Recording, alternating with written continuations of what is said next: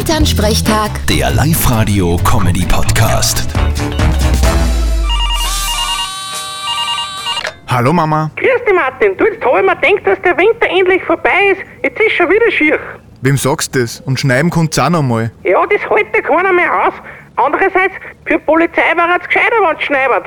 Wie kommst du denn jetzt auf das? Nein, die eine Geschichte an die Tag, wie sie in Ischl einen Einbrecher geschnappt haben, weil sie einfach seine Fußspuren im Schnee nachgegangen sind. Ja, das erinnert mich ein bisschen an die eine Aktion von Stöngelmer Klause. Was war leicht mit dem? Hat der auch wo einbrochen? Nein, der ist seinerzeit ablassen mit dem Auto in den Graben gefahren, dann hat er die Nummern davon vom Auto anmontiert, dass er ihm niemand findet und ist heimgegangen.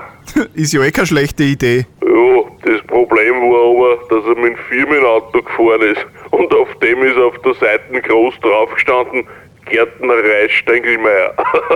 Ja, und fünf Minuten später haben sie schon angeleitet bei ihm daheim. Ja, ich sag's ja immer, Spezialisten leisten mehr. Vierte Mama. Bitte, Martin. Elternsprechtag. Der Live-Radio-Comedy-Podcast.